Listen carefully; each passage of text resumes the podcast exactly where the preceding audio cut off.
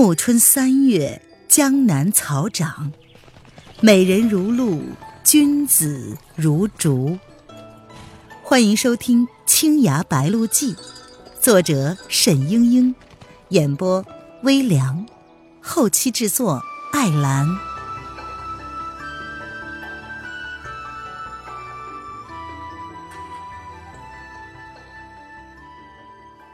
第二十三章。三个心愿。季如绿和黄巢往源头渚去了，沈轩却和蒋灵谦划着小船向太湖西岸去。已经是四更天了，斜月沉沉，烟波迷茫。蒋灵谦心事重重的，一句话也不讲。沈轩忍不住的道：“李丽。”我一时心软，放走了叶来夫人。蒋灵谦翻了个白眼儿，他说：“如今说也来不及了，你就是这样的人，做不了大事。”沈轩无语。唉，原也是我不好，不该把你卷进来。蒋灵谦又道：“你可知道我为何带你来这里？”沈轩说。是为了季家二娘的病吗？蒋灵谦哑然，低头半晌，他说：“把船摇到那边岸上去吧，我我有话对你说。”沈轩把船泊在了岸边，此处离宜兴城不远了，远远可以看见几盏星星的渔火在北风之中摇曳。早起捕鱼的太湖渔家已经出船了，将小船系在岸边一段树桩之上，两个人找到了一块大的湖石，并肩坐了下来。蒋灵谦望着粼粼的湖水，水中映出细细一钩清冷的残月，他的目光也如同寒潭烟水一般飘渺。过了一会儿，只听他悠悠的道。再过两日，就是除夕了。说完，他慢慢的伸出了右臂，将袖子卷了起来。沈轩不敢逼视，蒋灵谦却是说：“你看看这个。”沈轩看见他的右臂上紧紧的套着一只红玛瑙雕成的臂环，衬着雪一样的臂膀，显得分外夺目。能看得见上面的字吗？蒋灵谦问他。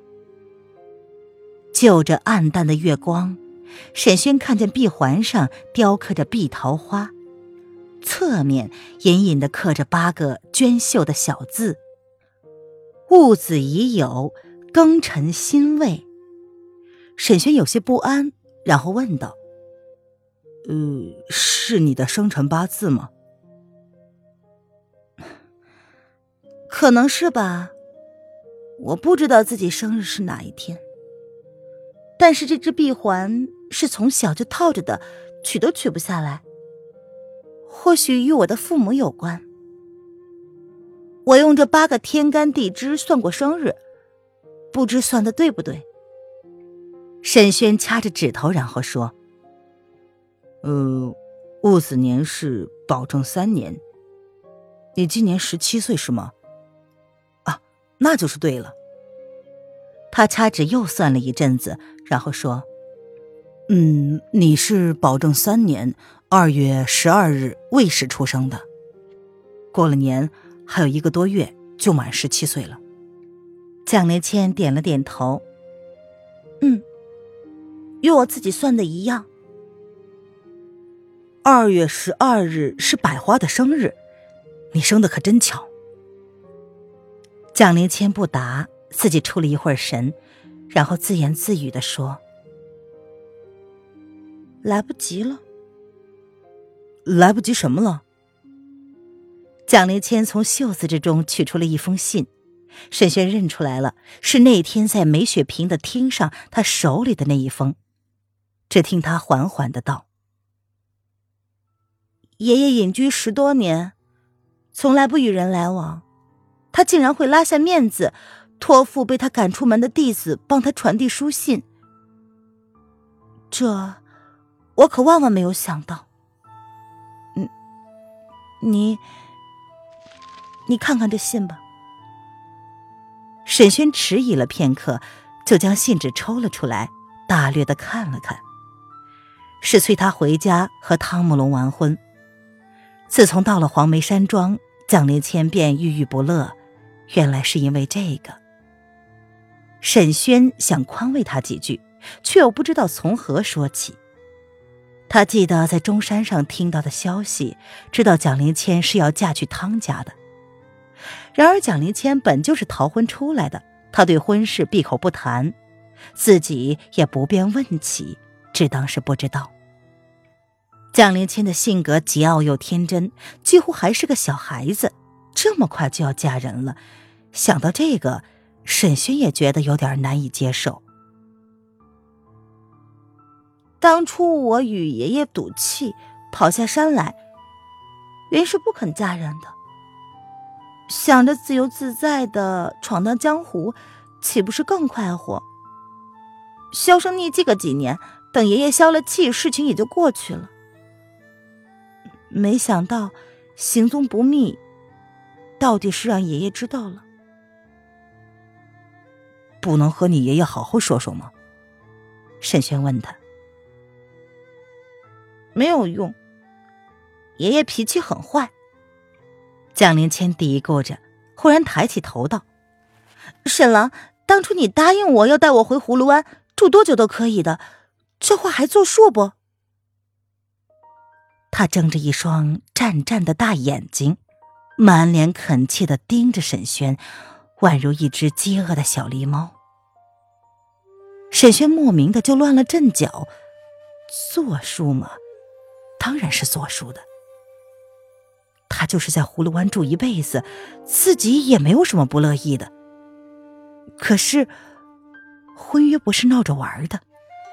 自己已经带着他躲了这几个月，其实已经不对了。他暗暗的吸了一口气，绕开了话题，却是说：“嗯，你要是怕你爷爷，我就陪你回家去，帮着你劝劝爷爷。我给人看病，常和老人家打交道，我知道他们喜欢听什么。只管说大话。”蒋灵谦扑哧一声，他别过脸去，叫我爷爷看见你，只怕会把你打死。你，你什么都不懂。沈轩好无语呀，他只得说：“你，你实在不愿意嫁人，就跟我回葫芦湾去嘛，愿意住多久都可以。只是一味躲避，终归不是办法。”若是还有别的路子，我一定会尽力帮你的。蒋灵谦呆了一会儿，然后叹道：“唉，罢了，你的武技也就那样。我躲到你家去，万一汤家或者是我爷爷找上门来，只怕会白白的连累你的性命。”沈轩羞愧至极，他同黎黎相识了一年多。内心也是当他是过命的好友，如今看他烦恼缠身，自己却伸不出手，实在是太无能了。唉，其实嫁人也不见得不好吧？蒋灵谦像是在劝自己，他悠悠的道：“我在江湖上玩了这几年，原是想图个快活自在，结果呢，快活……”是说不得了，江湖水深，惹得一身麻烦，还不如及早收手的好。反正，反正总是逃不过的。听他这么说，沈轩深深的愧疚。这时候，哪怕拍着胸脯说：“黎黎，你跟我走”，也不过是一句空话。唉将来远居岭南，大约也不能再回来了。黎黎似乎是自言自语，只是还有三件事情尚未了结，还剩一个多月的时间，想来也是来不及了。沈轩急忙问：“呃，是什么事情？你告诉我，我去替你完成了，岂不好了？”蒋灵谦想了想，然后说：“我将第一件事情告诉你，你也不必为这个刻意费心。倘若将来你有机缘替我完成，我就感激不尽了。这第一件事呢？”就是钱九费尽心思要从我这里拿去的那件东西，那其实是一张地图。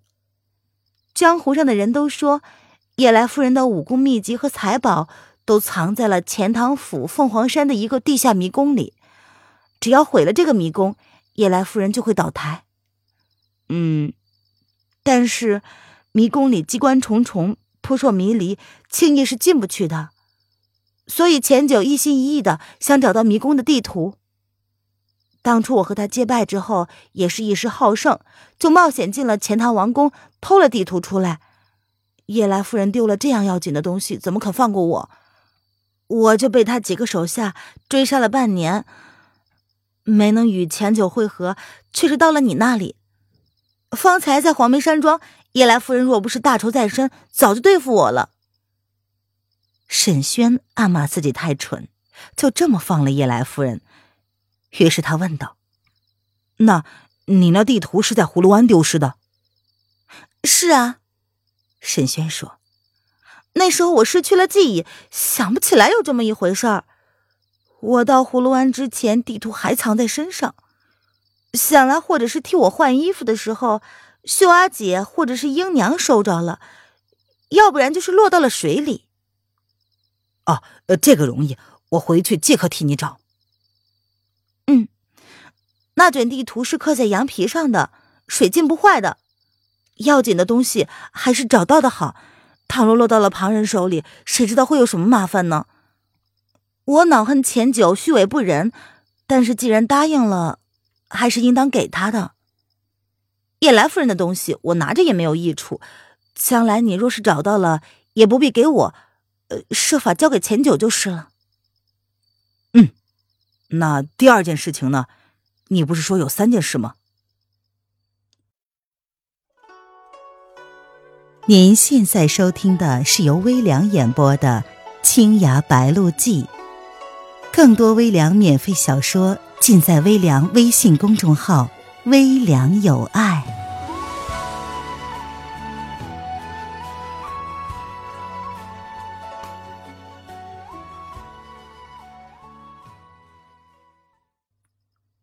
这第二件事情可就难了，关系到这把清绝剑的来历。蒋灵谦一边说，一边轻抚着那柄古朴雅致、寒气逼人的清绝宝剑。我从小就听过一个故事，说是在天台山国清寺里有一间瀑布泉屋，有一天天降惊雷，打在了泉屋的顶上。将一根亭柱给劈了开来，和尚们发现柱子里露出来了一青一白两道光芒，原来是藏着两柄古剑。和尚们就取出了这两柄剑，天天的拿到石梁瀑布下面，让那激流代为打磨。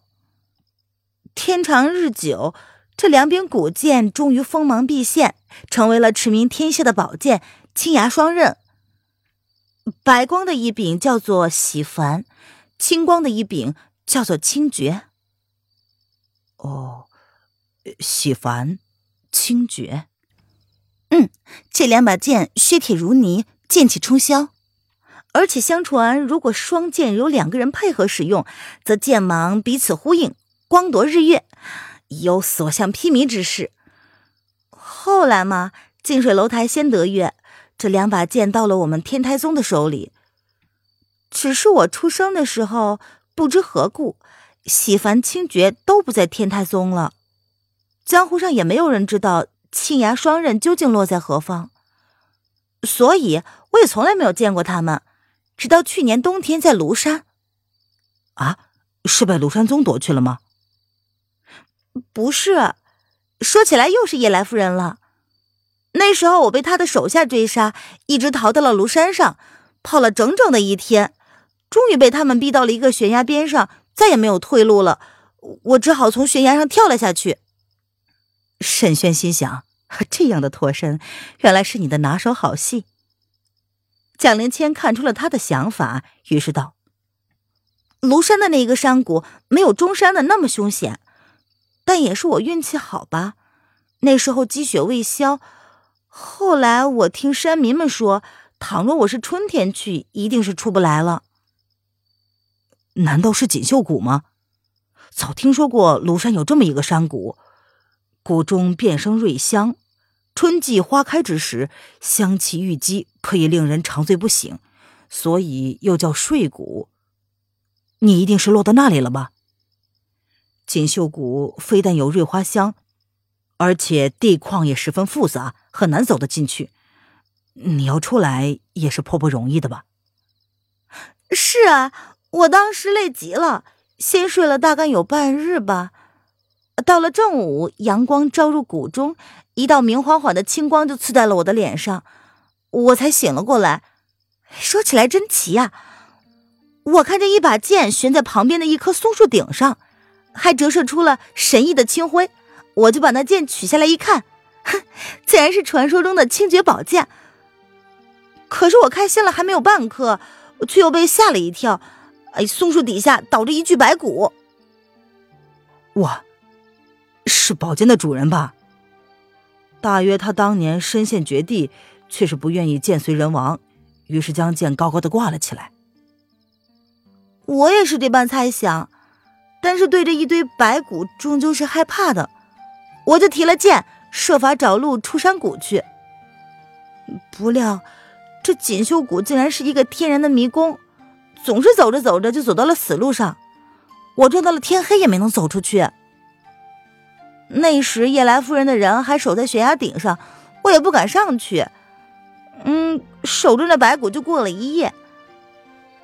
第二天天亮之后，我就向那白骨三跪九叩，许下了心愿：倘若那死者在天之灵保佑我走出此谷，将来呢，我一定安葬他的遗体。结果真的灵验了，不到半个时辰，我就平平安安的出了锦绣谷，那追兵也甩掉了。不知那白骨是谁？无论他是什么人，总之我欠他一个心愿，必须得将他丧了。哎，但是我将来只怕不再会有机会上庐山了吧？哎，没事儿，我去替你还这个愿，到庐山锦绣谷去为他收个尸。这个事儿你不要着急，慢慢的找机会，做不成便罢了。那个地方太凶险了，万一你迷了路，岂不是我害了你？哎，你放心，我会记得的。既然答应了你，这事儿我一定要完成。那第三件事情是什么呀？我也一并为你做了吧。蒋灵谦怔怔的望了他一会儿，然后柔声的道：“这，这第第三件事情。”你不会答应我的，我也不想说了。我唯有这三个心愿难以了却，你已经应承了两件，我已经感激不尽了。还有，这一架木手琴你带去吧。为什么呀？你不要了吗？蒋灵谦抱过来那架琴，轻轻的拨了几下，然后说：“不是我不要啊，但是……”还是你带着他吧。有了这架琴，你将来终归会把那五湖烟霞引弹出来的。没事儿，我自己还能再做一个琴。蒋灵谦瞪大了眼睛，似乎是恨恨的。沈轩被他看不过去，只好收过了琴囊。我的话讲完了，你还有什么要说的吗？沈轩不知道该说些什么。他只是道：“嗯，你要走了，我再为你奏一曲吧。”他把墨手琴横在了膝上，调了调弦，凉风乍起，湖面上荡过了一串清冷忧伤的乐音。是蒋灵谦从前跟他学的那首《离鸿操》。蒋灵谦并不看他，只是茫然的望着湖面上映出的月影。听了一会儿，他戴上了一顶斗笠，将长长的面纱垂了下来，然后转身就向大道上走去。沈轩抬起头来，望着他的背影越来越小，渐渐的融入天边的流云之中，却是连头也不曾回一下。湖影霜天，晓风残月，远远的村落里传来了一两声鸡鸣。岁暮短景，人隔天涯，万般惆怅，不知从何说起。只是沈轩并不知道，那长长的面纱下面，曾经有一滴泪水悄然滑落。亲爱的听众朋友，本集播讲完毕，感谢您的收听。